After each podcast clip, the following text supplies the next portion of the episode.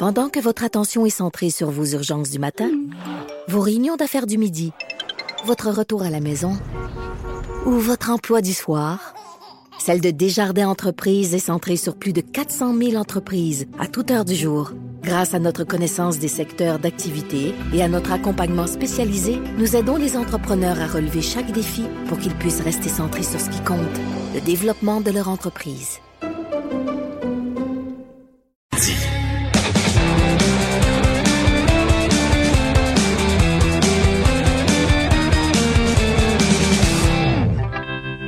Chronique disque dur avec Mélissa Pelletier, qui est productrice de contenu à Cube Musique, qui euh, présente aujourd'hui en remplacement de Stéphane Plante. Salut Mélissa. Salut.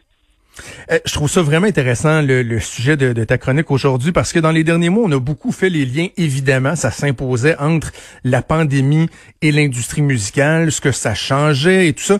Mais là, en ce moment, il y a un autre phénomène. Ce sont les tensions raciales, évidemment, tout ce qui découle de, du meurtre de George Floyd aux États-Unis, les répercussions un peu partout. Et tu as décidé de nous parler des, euh, des effets sur l'industrie de la musique, des tensions raciales.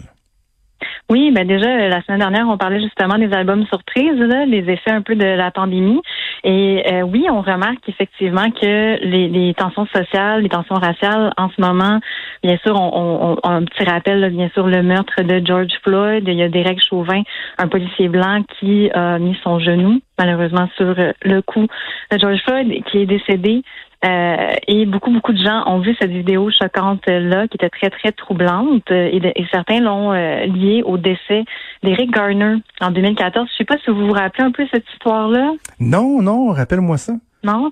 En fait, c'était un homme qui était mort carrément dans les mêmes circonstances en 2014. C'était un peu après la levée du mouvement euh, Black Lives Matter, puis ça a vraiment parti en fou après ça, une espèce de levée de, de, de, conscience, de révolte par rapport à cette tendance-là à être très, très brutale lors d'une arrestation euh, d'une personne de couleur noire. Donc vraiment, ça a levé vraiment cette révolte-là. Et après, la technique du plaquage euh, ventral a été carrément abolie à New York et à Los Angeles, mais malheureusement, on a vu que Derek Chauvin n'a pas eu le message par rapport à tout ça, malheureusement.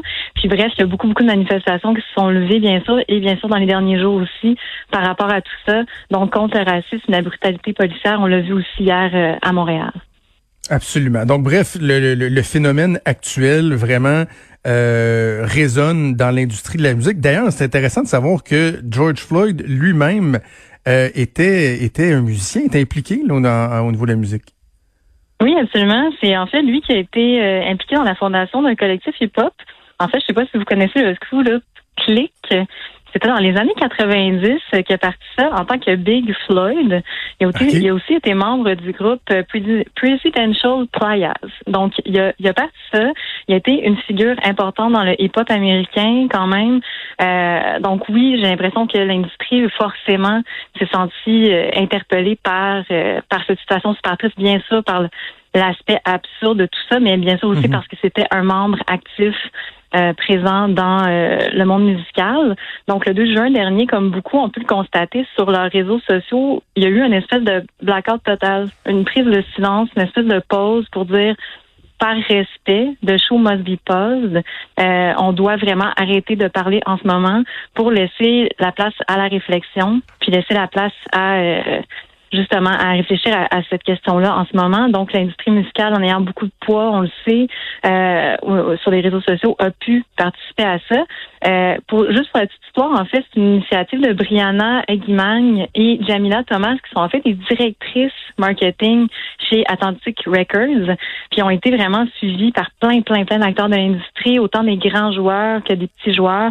On parle par exemple de Universal, de Columbia Records, de Spotify qui ont vraiment décidé de, de, vraiment aller de l'avant avec euh, avec ce courant-là. Puis on a pu le remarquer aussi au Québec qu'il y a eu cette espèce de vague de respect-là, autant euh, au niveau de l'équipe Spectra, il y a Mutec, Grosse Boîte, Septième Ciel, Diagramme, mm qui ont vraiment mis leur appui par rapport au mouvement. Puis ben ça, tu, là tu parles de, de, de boîte comme telle, mais il y a des artistes aussi qui ont qui ont pris euh, qui ont pris position, des artistes qui ont euh, qui ont un poids. Puis tu sais, je trouve ça intéressant parce que des fois, il y a des gens qui vont euh, critiquer le réflexe du milieu culturel, de d'aller ajouter son grain de sel dans certains débats de société. Mais je trouve particulièrement dans un débat qui est aussi humain, qui est aussi sensible que celui-là, je pense que les artistes peuvent effectivement contribuer à faire changer les choses. Ben, tout à fait. Puis on sait qu'ils ont souvent un grand, un grand fanbase, beaucoup de gens qui les écoutent quand quand ils parlent, quand ils chantent. Fait que oui, c'est c'est pas nécessairement un devoir, mais ça peut être un beau, euh, une belle façon d'atteindre les gens d'une autre euh, d'une autre manière. Et en enclenchant cette réflexion là, en, en prenant parti euh, d'une manière ou d'une autre, c'est autant des gens qui ont décidé, par exemple, de, de repousser la sortie de leur album, tout simplement. il y a aussi qui a décidé avec RTG4 de carrément sortir deux jours d'avance carrément pour dire peu importe, on y va, on, y, on, on, lance ça en ce moment, c'est gratuit. Euh, il y a aussi euh, fait intéressant de savoir l'étiquette Republic Records qui a décidé d'enlever carrément le terme urbain de ces euh, de ces descriptions d'artistes en disant que c'était souvent relié à des artistes noirs il y a eu des dons aussi. Euh, par exemple, Universal qui a décidé euh, de donner 25 millions de dollars à un organisme de travail pour le changement et la justice sociale. Il y a aussi Warner qui a promis 100 millions de dollars. C'est vraiment, vraiment beaucoup. Euh, mm-hmm. Puis espérons que ça puisse aider en ce sens-là. Et effectivement, il y a beaucoup, beaucoup d'artistes qui sont qui sont prononcés. Si on parle autant de de gens de la trempe de Quincy Jones, Beyoncé, bien sûr, qui est toujours très, très présente dans ce genre de, de débat-là. Euh, Mick Jagger, Foo Fighters, Katy Perry. Donc, autant des personnes de la communauté que des appuis des alliés. Très intéressant, très intéressant. Puis euh, à travers les époques, il y a des événements qui ont mené à la création, à la diffusion de, de chansons qui touchent euh, ce sujet-là, le racisme. Et tu vas nous donner quelques exemples de ça. Oui, absolument. Mais en fait, euh, c'est mon collègue Stéphane Plante qui pas pu être présent aujourd'hui, mais qui nous a amassé une petite liste vraiment intéressante, super pertinente de pièces qui abordent en fait ben euh, sur des thèmes anti-raciaux en fait. Donc on a euh, par exemple Redemption Song de Bob Marley qui est une chanson on va l'écouter un petit peu.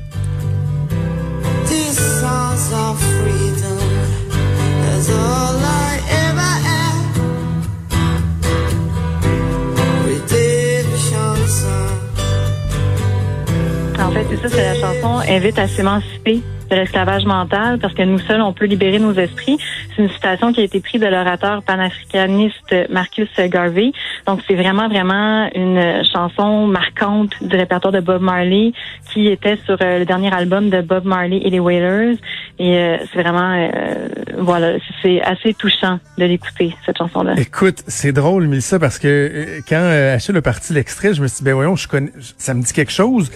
Là, je viens de me rendre compte que la version originale, je ne la connaissais pas, mais la version de No Use for a Name, groupe punk des années 90, qui figurait ah, dans une ben. chanson cachée de l'album Il Check con carne, ben c'est ça. C'était une reprise de Bob Marley. Finalement, c'était pas un autres qui l'avait fait. Très intéressant. Ok, là, tu nous hein? ramènes un peu plus proche de, un peu plus près de chez nous avec euh, avec Gilles Vigneault. Oui, absolument. Gilles Vigneault avec euh, Jack Monoloy. La Mariouche, elle était belle. Jack était fringant. Jack, Jack, Jack, Jack, Jack, Jack, Jack. Disaient les canards, les bertriers, les sarcelles. Monoloy, disait le vent. La en fait, comme on l'entend, Vigneault parle d'une histoire d'amour, en fait, entre un Amérindien, Jacques Monoloy, qui courtise une blanche nommée la Mariouche. Et euh, en fait, il se voit en cachette des, parents de la jeune femme. Puis bref, je vous laisse deviner un peu comment ça finit. Ça finit pas bien. Euh, c'est une chanson sur la ségrégation raciale. Euh, à quel point ça peut être le drame dans plein, plein de, de vies euh, d'amour qui ont qui ont pas pu vivre malheureusement à cause de tout ça. Donc une belle chanson vraiment de Gilles Vigneault qui était qu'on a pu avoir sous le titre au début de Jack Monoloy avec deux N en fait. Puis bref, la, la, la chanson a eu quelques versions. Puis finalement, voilà cette chanson. voilà. OK, on termine, puis c'est le fun parce qu'on va dans euh, toutes les directions. Là, tu nous parles de, après Gilles Vigneault, Lady Gaga. Oui, absolument. On a Born This Way, en fait, Lady Gaga, qui euh, s'est trempée dans, dans une euh, dans une chanson un peu pour euh, les minorités, en fait, c'est le premier single de son troisième album, Born This Way, bien sûr qu'on connaît bien. Euh, et en fait, euh, elle, c'était vraiment une idée de prise de pouvoir des minorités, d'aller dans un côté vraiment, même la naissance d'une nouvelle race. En fait, c'est ce que ça évoque, son vidéoclip réalisé par euh, Nick Knight et elle-même, Lady Gaga, et d'une nouvelle race, en fait, qui serait née sans préjugés. Puis on sait que c'est des c'est des thèmes qui tiennent beaucoup à cœur à Lady Gaga. Donc, on peut l'écouter un peu.